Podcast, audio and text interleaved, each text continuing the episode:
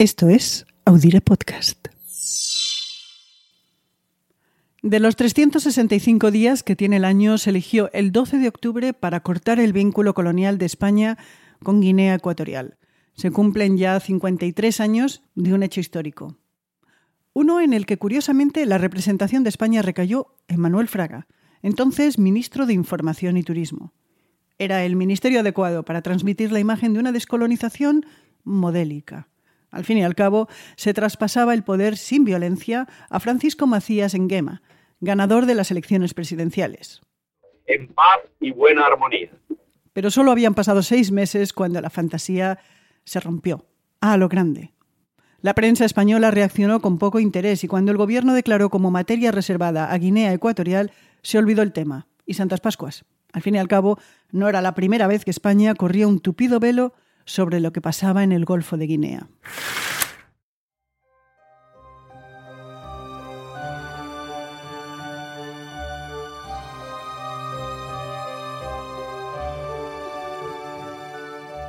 Hola, soy Ana Nieto y esto es Calendario de Historias, un podcast donde todas las semanas recordamos un hecho histórico y nos preguntamos qué nos queda de ello hoy.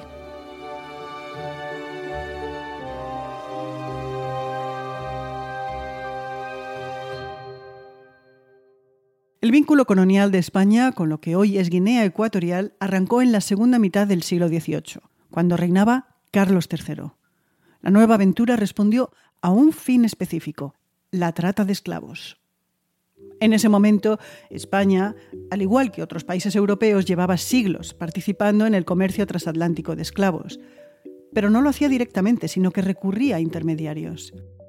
La razón se encuentra en el Tratado de Tordesillas, de finales del siglo XV, cuando España y Portugal se dividieron el mundo. Para ello, se trazó una línea imaginaria de norte a sur a 370 leguas de Cabo Verde. Todo lo que quedase al este era para Portugal, lo que quedase al oeste para España, o lo que es lo mismo, África para Lisboa y lo que resultó ser América para Madrid. Pero pronto hubo una salvedad importante por el lado americano, el este de lo que hoy es Brasil se mete tanto en el Atlántico que según el Tratado de Tordesillas le acabó correspondiendo a Portugal. Y pasado el tiempo, la expansión portuguesa en Brasil chocó con la presencia española. Para solventar los conflictos de nuevo, España y Portugal se sentaron a la mesa de las negociaciones y llegaron al Tratado de San Ildefonso de 1777 y al del Pardo del año siguiente. Con ellos se establecieron fronteras claras. Pero se decidió algo más. Portugal cedió a España las islas de Fernando Po y Anobón. Las islas están frente a las costas de Camerún, al norte del Golfo de Guinea. José Gálvez, ministro de Indias, explicaba entonces que tomar posesión de esas islas interesaba por motivos económicos. El fin era unirse de lleno al mercado esclavista en el que ya participaban franceses, holandeses, italianos y portugueses. Hasta entonces España compraba los esclavos que transportaban y vendían otras potencias europeas por la imposibilidad de entrar en el África subsahariana debido al Tratado de Tordesillas. Estamos hablando de la segunda mitad del siglo XVIII, de la España ilustrada.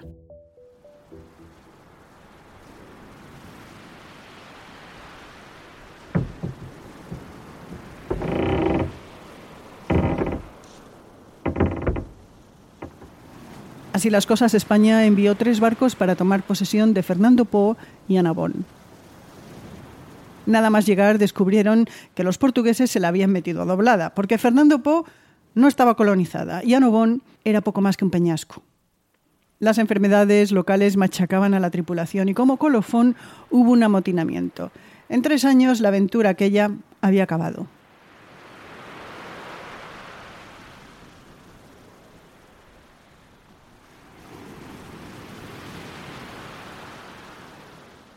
Durante los siguientes 60 años se ignoró a las dos islas, aunque esporádicamente se concedieron derecho a los ingleses y a veces, bueno, los ingleses simplemente se otorgaron a sí mismos derechos sobre Fernando Po. Mientras ocurrieron hechos muy lejos del Golfo de Guinea que de carambola cambiaron el rumbo de su historia. En primer lugar, la Revolución de Haití de 1791 la colonia más rica del mundo con una economía basada en el azúcar y en el trabajo esclavo, se independizó de Francia y eliminó la esclavitud. Una de sus consecuencias fue que Cuba aspiró a ocupar el lugar de Haití, esto es, convertirse en una colonia muy rica cultivando azúcar con mano de obra esclava. En segundo lugar, y también lejos de allí, las guerras napoleónicas sacudieron Europa. A su fin, Inglaterra, que antiguamente hacía negocio con la trata de esclavos, impuso el fin del comercio transatlántico, un acuerdo que España firmó. El tercer y el último evento fue que España, por aquel tiempo, perdió todas sus colonias americanas excepto Cuba y Puerto Rico.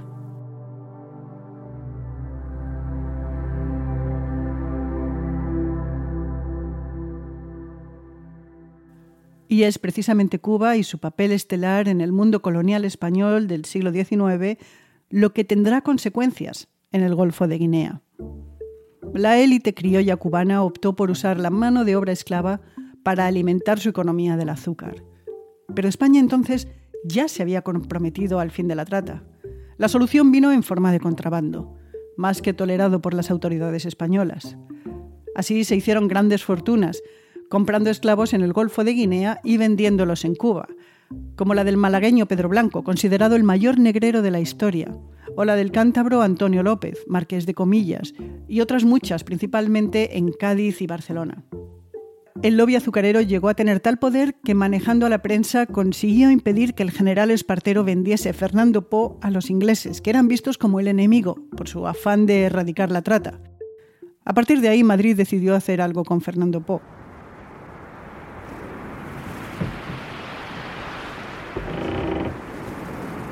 Se envió una expedición en 1843 y se estableció un gobierno colonial ocho años más tarde. A continuación se comenzó a explorar otras islas e incluso el continente.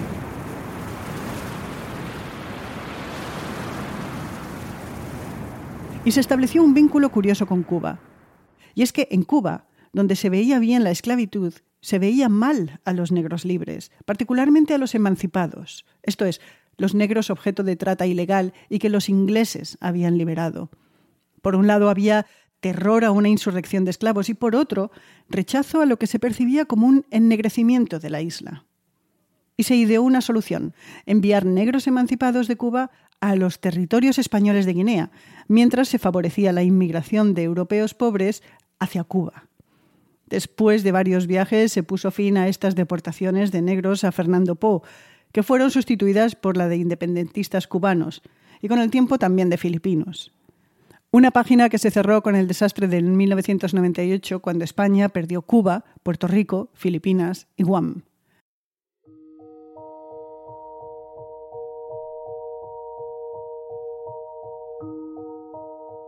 El cambio de siglo trajo un goteo de colonos españoles al territorio de Guinea Ecuatorial, animados por la apertura de plantaciones de cacao y por una ley de tierras que les favorecía. Además, se puso definitivamente un pie firme en el continente después de la firma con Francia de un tratado delimitando fronteras en África y por el que España sumaba un área más pequeña que Bélgica en torno al río Muni. También llegaron los claretianos y con ellos el catolicismo y trabajadores extranjeros, primero de Liberia en condiciones de semiesclavitud y luego de Nigeria, mientras las protestas de la población local no eran infrecuentes. En 1926 se puso orden administrativamente hablando, uniendo las islas y el territorio continental en la colonia de Guinea Ecuatorial. Después sería provincia. Y en 1959 se dividió en dos, Río Muni en el continente y Fernando Po, comprendiendo las islas. En los años siguientes se celebraron elecciones municipales, se eligieron procuradores a cortes y se ganó autonomía. España intentaba mantener la colonia mientras que el mundo avanzaba hacia la descolonización. Finalmente se aceptó por presiones de Estados Unidos y de la ONU, y así se hizo. El 12 de octubre de 1968 nacía Guinea Ecuatorial, con un presidente elegido democráticamente.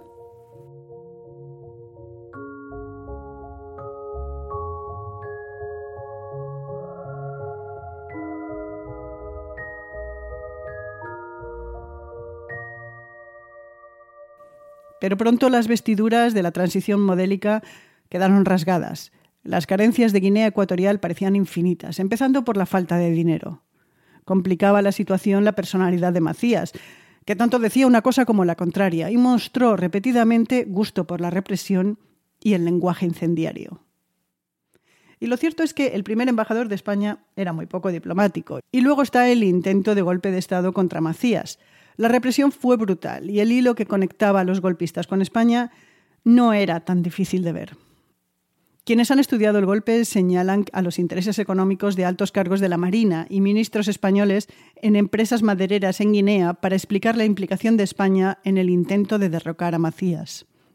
A partir de ahí, Macías se dedicó a agitar el sentimiento antiespañol. Se desató el pánico y solo quedaba huir.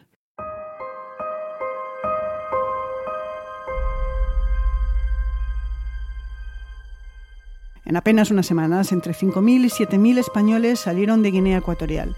Para muchos, su equipaje era lo que llevaban puesto. Se huyó en barcos y también por avión en vuelos en los que embarcaban más pasajeros que los permitidos. El 5 de abril de 1969 ya no quedaban españoles en Guinea Ecuatorial. Habían huido, despavoridos. Guinea Ecuatorial derivó en una dictadura espantosa. En 1979, un golpe liderado por militares guineanos que habían estudiado en la Academia Militar de Zaragoza derrocaron a Macías y se le sustituyó por su sobrino, Teodoro Obiang, una dictadura que sigue viva. Desde 1996, Guinea exporta petróleo. Es uno de los países más ricos de África y uno de los más desiguales. Siete de cada diez personas viven con un dólar al día. Tampoco se puede olvidar que de los casi 900.000 esclavos que desembarcaron en el Caribe español a lo largo de cuatro siglos de historia, unos 600.000 llegaron durante el periodo de tráfico ilegal entre 1820 y 1867, según datos calculados por el historiador Martín Rodrigo. Aunque hoy nada nos impide hablar de Guinea Ecuatorial y de la colonia, sigue habiendo el silencio. También sigue habiendo silencio sobre el pasado esclavista. Es un silencio elegido, el silencio de la historia que nos incomoda. Nos despedimos agradeciendo al profesor Gonzalo Álvarez Chillida de la Universidad Complutense de Madrid su amabilidad al explicarnos la conexión entre Cuba y Guinea Ecuatorial en el siglo XIX.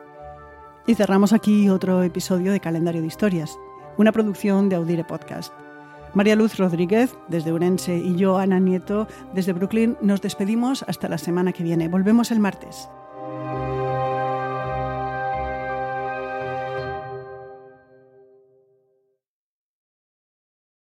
Este 4 de julio. You where you belong. Make us proud. Apúrate. Let's go. Y vive una de las mejores películas jamás hecha. Having any fun yet? Tom Cruise, Top Gun Maverick, clasificada PG-13. En un mundo donde extraterrestres acechan a los humanos, dos soldados deben esconderse para sobrevivir sin su Old Spice. ¡Cállate! ¡Cállate! Hombre, hueles re feo. ¿Que no te pusiste el nuevo Old Spice Dry Spray con frescura de larga duración? ¡Cállate! ¡Nos van a oír! No puedo. ¡Apestas! ¡Te dije! ¡Se me olvidó el Old Spice!